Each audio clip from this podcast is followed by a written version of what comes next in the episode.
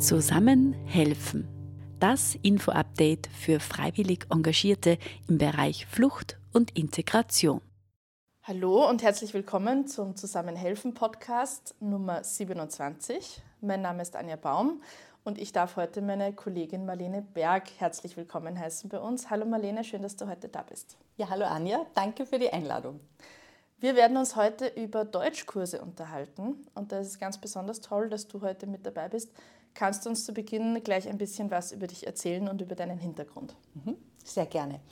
Also, ähm, ich habe ursprünglich Germanistik studiert äh, und zusätzlich die Ausbildung Deutsch als Fremd- und Zweitsprache gemacht in Wien und habe dann gleich eigentlich zu unterrichten begonnen im Integrationshaus in Wien und war dort einige Jahre und habe dann äh, parallel dazu noch die Ausbildung gemacht, ähm, Alphabetisierung und Basisbildung mit Migranten an den Volkshochschulen Wien ja, und das ist so meine Basisausbildung und habe dann 15 äh, Jahre im Bereich Deutsch als Zweitsprache, Deutsch als Fremdsprache, Alphabetisierung gearbeitet. Mit sehr viel Freude. Gleich zu Beginn wäre es toll, wenn du uns mal ein bisschen in ein Setting mitnehmen könntest. Man stellt sich jetzt vor, da kommen Menschen an äh, aus anderen Ländern, hier bei uns in Österreich, und es ist klar, da gibt es jetzt einen Bedarf, man möchte gerne helfen. Jetzt sind natürlich nicht alle Menschen, die sich gern freiwillig engagieren wollen, auch ausgebildete DeutschtrainerInnen. Aber wo kann man da vielleicht ansetzen, wo kann man anfangen? Mhm. Also ähm, da möchte ich auf jeden Fall mal Mut machen, äh, weil alle, die sich da engagieren wollen, sind schon mal Profis und Spezialisten für ihre eigene Sprache, weil das ist die Muttersprache äh, und Deutsch kann man dann einfach. Aber natürlich gibt es dann äh, ein paar Feinheiten und ich kann Deutsch jetzt nicht unterrichten wie in der Schule oder so. Aber was auf jeden Fall ähm, sehr wichtig ist, ist einfach das offene Zugehen und keine Scheu zu haben, dass man sich denkt, oh, ah, der versteht mich nicht oder so. Also ich habe die Erfahrung gemacht, wenn man möchte, kann man sich immer verständigen. Und am Anfang läuft viel buchstäblich mit Händen und Füßen, mit Bildern. Ähm, natürlich hat jedes eher ein Handy und man kann das eine oder andere Wort äh, schnell googeln, wobei das kann man auch mit Vorsicht genießen.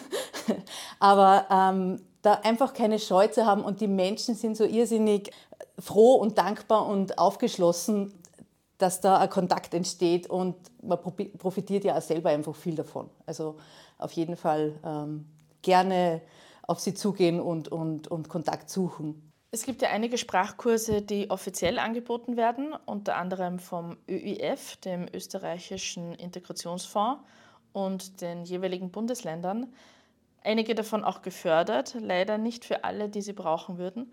Aber warum ist denn gerade in diesem Bereich beim Thema Deutschlernen die zusätzliche Unterstützung durch Freiwillige so besonders wichtig? Ähm, also bei den offiziellen Kursen ist meine Meinung so, dass die einfach viel zu kurz anberaumt sind. Dazu möchte ich kurz vielleicht die Begriffe nur mal klären. Also wir sprechen ja einerseits von DAF, DATS oder von Alphabetisierung. Also DAF ist die Abkürzung für Deutsch als Fremdsprache die würde jetzt in diesem Bereich gar nicht relevant sein, weil es da eben um Leute geht, die hier bleiben wollen und das Deutsche als Deutsch als Zweitsprache verwenden werden. Und daher kommt dieses DATS. Ähm, und darunter sind natürlich auch Menschen, die äh, unsere Schriftsprache nicht können. Ähm, und da sind wir dann im Bereich der Alphabetisierung, wobei es da wieder einen Riesenunterschied macht, ob jemand überhaupt schon mal eine Schrift gelernt hat also in irgendeiner Weise in einem Bildungssystem war und eine Schrift gelernt hat oder ob jemand gar keinen Zugang gehabt hat zu Bildung und quasi da bei Null anfängt und die, die Zweitsprache plus äh, die Alphabetisierung hier machen muss. Also das macht einen Riesenunterschied in der, genau, im, im Lernfortschritt einfach. Und gerade für Menschen, die bisher von einem Bildungssystem ausgeschlossen waren, äh, sind oft diese drei Monate, die da vorgesehen sind in der Alphabetisierung, viel zu kurz. Äh, weil man muss sich das vorstellen, man kommt vielleicht mit 40 oder 50 äh, im fortgeschrittenen Alter in ein fremdes Land und soll dann innerhalb von drei Monaten lernen, ähm, ein neues Schriftsystem und eine Fremdsprache. Also ich glaube, das wird viele von uns auch überfordern. Und nur dazu, wenn ich jetzt einen, keinen Bildungshintergrund habe, ja, ist das einfach eine, eine, ganz schwierige Aufgabe. Und da ist ehrenamtliches Engagement natürlich äh, von unschätzbarem Wert, wenn die Person jemand hat, äh, wo sie nachfragen kann außerhalb vom Kurs, der ihr da Sachen nur mehr verdeutlicht, äh, einfach viel übt. Es ist einfach so viel Übung auch dabei. Wie kann man sich so einen, so einen Kurs vorstellen? Ist das ein Schulsetting? Ist das wirklich wie, man sitzt in einem Klassenraum und muss da ganz formal irgendwie die, die Dinge pauken quasi? Oder wie, wie kann man sich das vorstellen? Ja, also das soll es meiner Meinung nach nicht sein. Also in der Erwachsenenbildung ist überhaupt die Prämisse die, äh, man sollte eigentlich von den Bedürfnissen der Lernenden ausgehen. Also was da ganz schlecht wäre, ist zum Beispiel in der Alphabetisierung, wenn ich jetzt mit einem, einem Buch, das für österreichische VolksschülerInnen gedacht ist, daherkomme und äh, so versuche, den Leuten äh, die Schriftsprache beizubringen. Also es sollen auf jeden Fall Materialien sein, die für Erwachsene gedacht sind. Da gibt's, findet man im Internet ähm, genug mittlerweile und es gibt da ganz viele Publikationen dazu. Und es soll halt im Idealfall so sein, dass die Lernenden artikulieren und sagen, hey, ich habe einen Arzttermin oder mein, mein, Kind geht in den Kindergarten, da ist ein Elternabend. Ich brauche da die, die, die Vokabeln dazu, ich, brauch, ich muss mich da verständigen können. So wäre natürlich der Idealfall, dass man am Anfang von so einem Kurs schaut, was gibt es für Sprechsituationen, welche Alltagssachen haben die Leute zu bewältigen und den Kurs dann an dem ausrichtet. Das wäre so der Idealfall. Also quasi nicht mit sturer Grammatik beginnen, sondern wirklich lebensnahe Situationen Ganz genau, ganz mhm. genau. Wir haben im Integrationshaus immer mit dem Fremdsprachenwachstum gearbeitet. Das ist eine ganz gute Methode, gerade für Leute, die eben äh, sehr bildungsfern sind. Also der Ansatz geht davon aus, dass jeder eine Sprache so lernen kann wie, eine, wie die Muttersprache im Prinzip. Also man bekommt ganz viel Input an authentischen Texten, also nicht so ähm, wie im Lehrbuch irgendwelche gestellten Dialoge, sondern ganz viel authentisches Material. Und ähm, es wird in die Lage versetzt oder durch, durch Unterstützung vom, vom Kursleiter, von der Kursleiterin, dass er selber quasi die Strukturen herausfindet. Dass er dann mal sehen kann, wie funktioniert diese Sprache. Ah, das ist ein Verb, das, das ist ein Hauptwort und so weiter. Also, dass er auf diese ganz einfachen Strukturen ähm, sich selber erarbeiten kann. Und natürlich gibt es Übungen dazu, dann zu diesen äh, authentischen Texten, wo das dann verfestigt wird und wo diese Struktur verinnerlicht wird. Genau, also das wäre eine gute Methode, trotz mit, wie gesagt, bildungsfernen Leuten zu arbeiten oder auch mit, wenn ich jetzt ähm, zwölf verschiedene Sprachen im Kurs habe.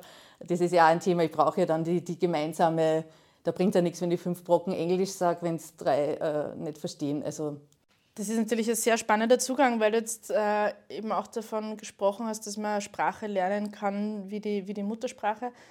Das ist ja auch immer wieder in Diskussion, was hat die Erstsprache für, für eine Bedeutung. Ähm, gerade jetzt ist das Thema wieder sehr präsent, es wird wieder diskutiert in den Schulen, da sind wir jetzt doch wieder im Schulsetting, in den Schulen ähm, Deutsch in der Pause verpflichtend zu machen. Was hältst du denn von solchen Debatten? Überhaupt nichts. Also das ist einmal ganz klar vorweg. Ähm, das kann sich vielleicht jeder denken, der, es zu Hause vielleicht selber schon probiert hat, wenn er selber Fremdsprache lernt, dass er sich gedacht hat, okay, ich, wir reden jetzt am Nachmittag Englisch alle miteinander. Es wird nicht funktionieren. Also es ist, die Muttersprache ist einfach so eine, eine Herzenssprache und das soll sie auch sein. Und sie ist nicht nur das, sie ist auch ganz, ganz wichtig auch für die Zweitsprache. Also da gibt es Studien, gerade Kinder, die ihre Erstsprache nicht äh, ausreichend äh, lang gelernt haben oder intensiv gelernt haben, wo quasi die Erstsprache gekappt wird und dann wird die, die Zweitsprache draufgepflanzt und die Erstsprache kann sich nicht fertig entwickeln. Ähm, gerade die haben wahnsinnige Probleme, die Zweitsprache gut und perfekt zu lernen. Also das ist ein ganz ein wichtiger Punkt, dass eigentlich alle Kinder auch Muttersprachenunterricht haben sollten in der Schule. Also die sollten ihre Muttersprache perfekt ähm, ausbilden und dann können sie auch das Deutsche genauso perfekt erlernen. Weil wenn die, wenn die Muttersprache zu bald gekappt wird, kann sie auch das Deutsche nicht super entwickeln. Also das ist ein ganz wesentlicher Punkt. Und darum ist es ganz wichtig, dass die Kinder ihre Muttersprache natürlich frei benutzen sollen in der Pause und mit Freunden und, äh, und daheim sowieso mit der Mama. Also ähm, im Idealfall soll sie dann eben entweder durch die Eltern oder im Superidealfall durch die Schule gezielt gefördert werden. Weil wir jetzt auch von, von den Eltern noch einmal gesprochen haben, es ist, wird auch immer klarer, jetzt nach neuesten Studien, dass es leider doch einige Personengruppen gibt, die man mit dem aktuellen Angebot an Kursen nicht gut erreicht.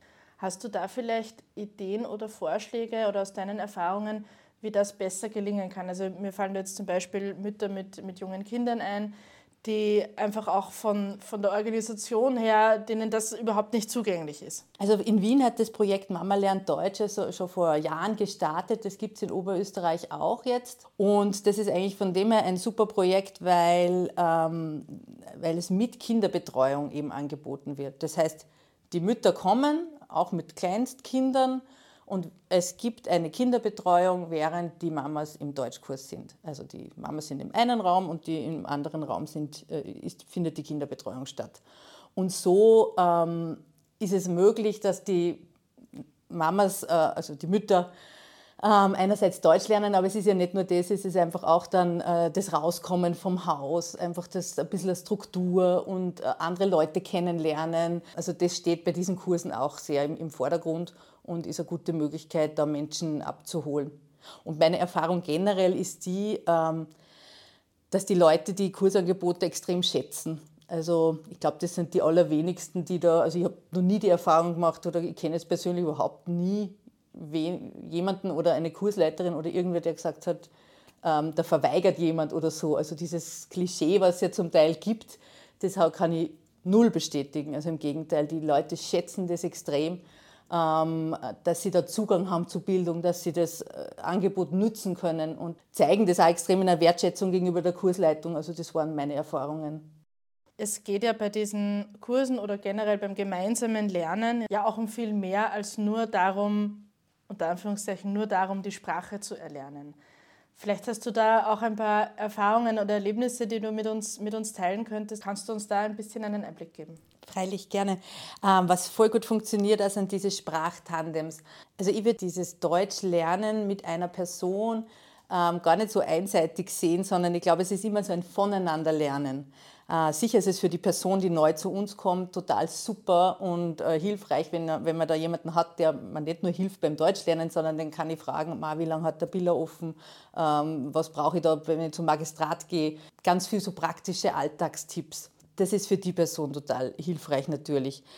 Andererseits ist für denjenigen, der mit der Person lernt, ja auch eine wahnsinnige Bereicherung, weil man kommt dann oft drauf, das fängt an, wenn wir jetzt bei der Sprache bleiben, von kleinen Wörtern, die womöglich in beide Sprachen gleich sind und man hat dann ganz viel so Aha-Erlebnisse oder über, keine Ahnung, bestimmte Gebräuche, die am total neu sind, ähm, bis zu Selbstverständlichkeiten, wo man glaubt hat, ah ja, das, das ist total klar, dass das so funktioniert und dann merkt man aber, aha, keine Ahnung, in, Äthiopien schreiben die die äh, Bruchrechnung komplett anders auf oder die Plusrechnung wird komplett anders hingeschrieben, kommt aber zum selben Ergebnis.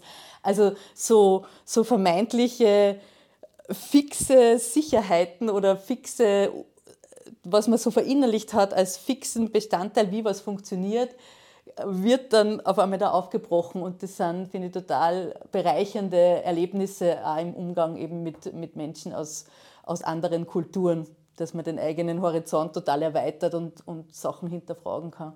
Wenn man sich jetzt einlässt auf so ein Sprachtandem zum Beispiel, hast du dann noch ein paar Tipps, was sind Sachen, die man unbedingt machen muss gleich zu Anfang? Was sollte man vielleicht vermeiden? Gibt es da so übliche Fehler oder, oder Best-Practice-Beispiele? Hm. Also was sicher sehr hilfreich ist, ist mal, dass man sich ein bisschen informiert über die Sprache des anderen. Also das heißt jetzt nicht, dass man Persisch, also Farsi lernen muss oder Arabisch, aber einfach, dass man eine Vorstellung hat von der Grundstruktur. Wie funktioniert das mit den Verben? Gibt es Artikel? Wie sind die Zeiten? Wird da vielleicht was hinten dran gehängt, was bei uns vorne steht? Und so weiter. Das erklärt schon mal viele Fehler ähm, oder typische Fehler, weil es manche Strukturen in der anderen Sprache einfach nicht gibt. Ähm, das hilft beim Verständnis, warum sagt er das beim 50. Mal nur immer falsch. genau, also das ist mir ganz wichtig. Äh, Wenn es um Alphabetisierung geht, ist es ähm, ganz wichtig, was da oft falsch gemacht wird, also im, im, im, äh, mit der guten Absicht, die Buchstaben so zu lernen, wie man sie also wie man selber jetzt quasi was buchstabieren würde, dass man sagt A, B, C, D, also mit dem E hinten dran. Das ist für Leute, die überhaupt keine Schriftspracherfahrung haben, extrem verwirrend, weil die glauben dann, das B ist dieser Laut B mit dem E dabei. Also da wäre es wirklich ganz wichtig, dass man die Buchstaben einfach nur so ausspricht, wie man sie im Wort ausspricht. Also A, B, C. Auch wenn einem das vielleicht selber komisch vorkommt. Ähm, aber dem hilft es. Also anders kann er es nicht lernen, weil er muss, ihm muss ja klar sein, wenn er das B sieht, er muss den Laut B zuordnen und nicht B. Also das wäre so ein, ein ganz ein kleiner Tipp, ähm, der aber ganz wesentlich ist. Genau, und einfach Offenheit und viel, viel Geduld. Also Geduld ist überhaupt äh, ein wesentlicher Tipp und nichts für selbstverständlich halten. Genau.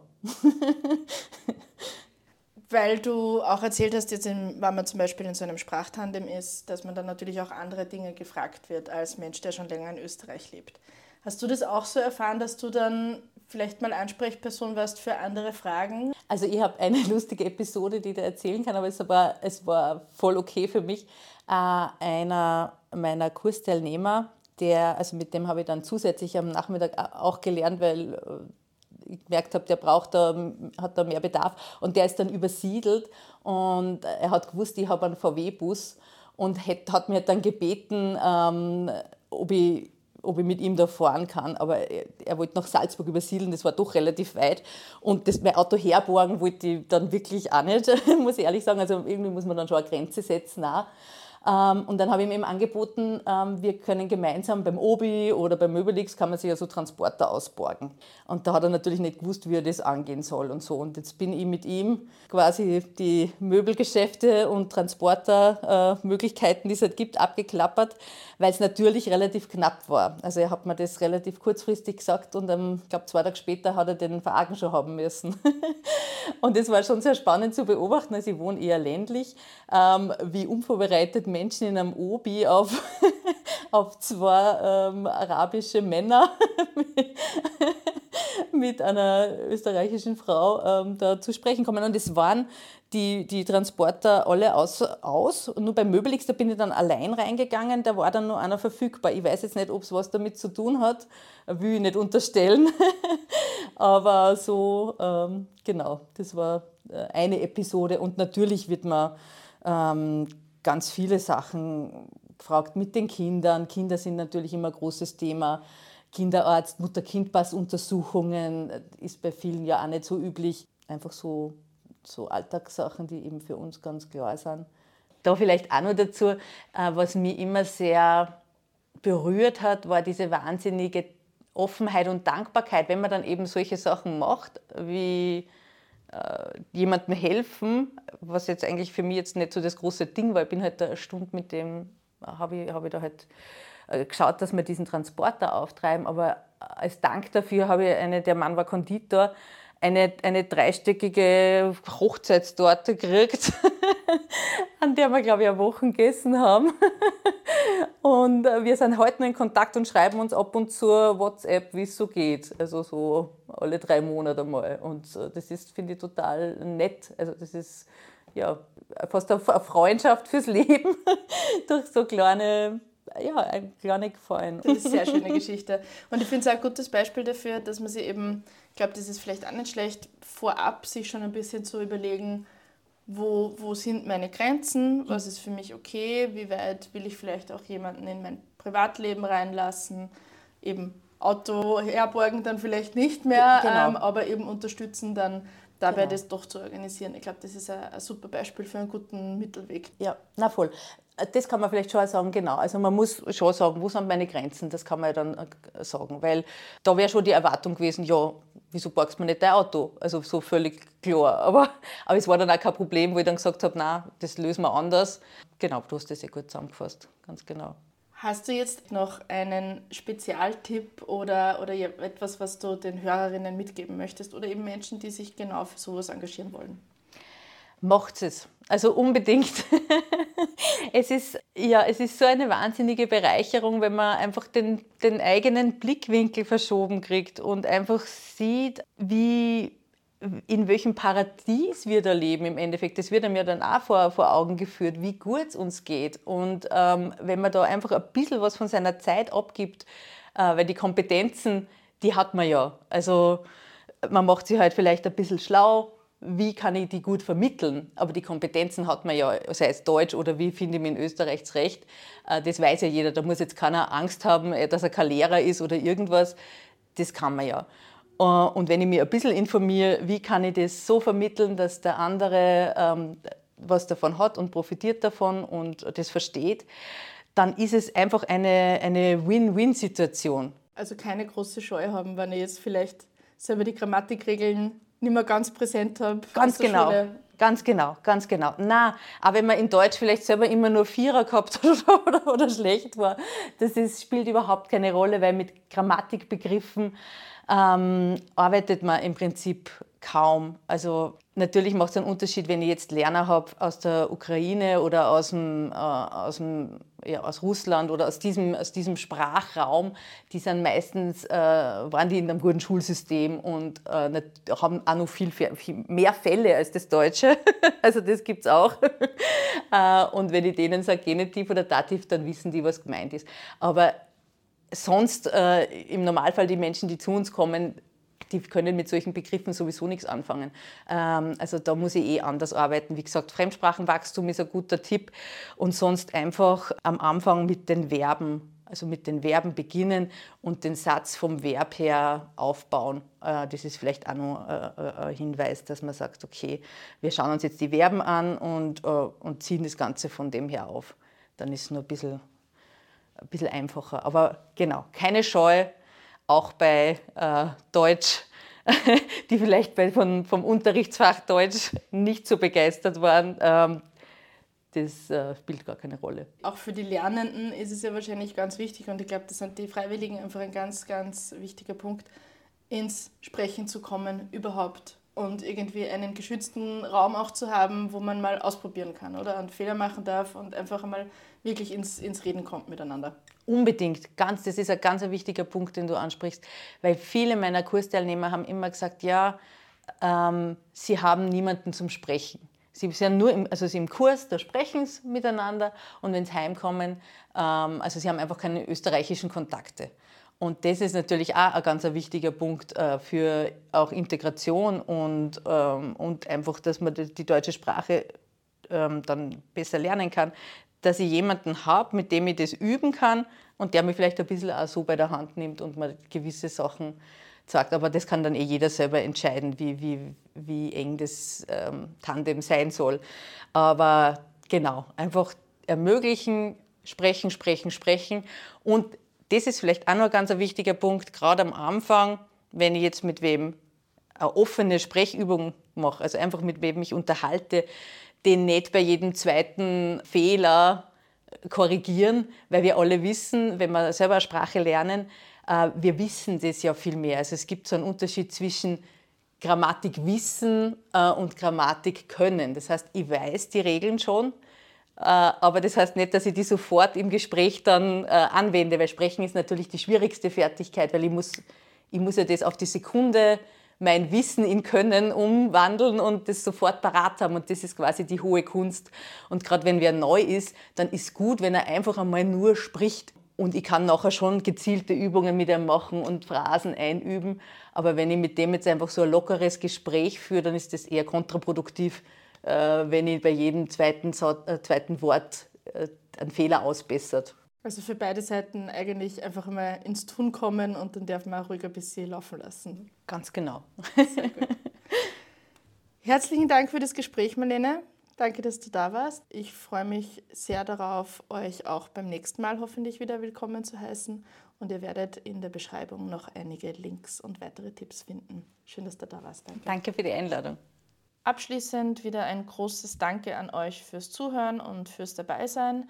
Wie angekündigt werden in den Show Notes bzw. in der Beschreibung noch einige Links verpackt sein, wo ihr weitere Informationen findet, auch zu Unterrichtsmaterialien für Deutschkurse zum Beispiel. Und ich kann schon ankündigen, dass wir in nächster Zeit auf unserer Homepage ein neues sogenanntes Wissenshäppchen veröffentlichen werden, wo wir die wichtigsten Informationen zu Deutschkursen wieder zusammenfassen und das dann handlich und übersichtlich für euch verfügbar machen. Ein weiterer wichtiger Hinweis ist, dass dieser Podcast sich jetzt langsam aber sicher in die Sommerpause begibt. Es kann durchaus sein, dass inzwischen mal Informationen von uns an euch kommen, aber die nächste offizielle Folge gibt es dann erst wieder im September. Ich hoffe, ihr seid dann wieder mit dabei und ich wünsche euch inzwischen einen erholsamen Sommer und alles Gute für eure Vorhaben und Projekte. Ihr könnt euch jederzeit an uns wenden, wenn ihr Fragen habt. Und ich freue mich darauf, wenn ihr im Herbst dann wieder mit dabei seid. Vielen Dank und bis zum nächsten Mal.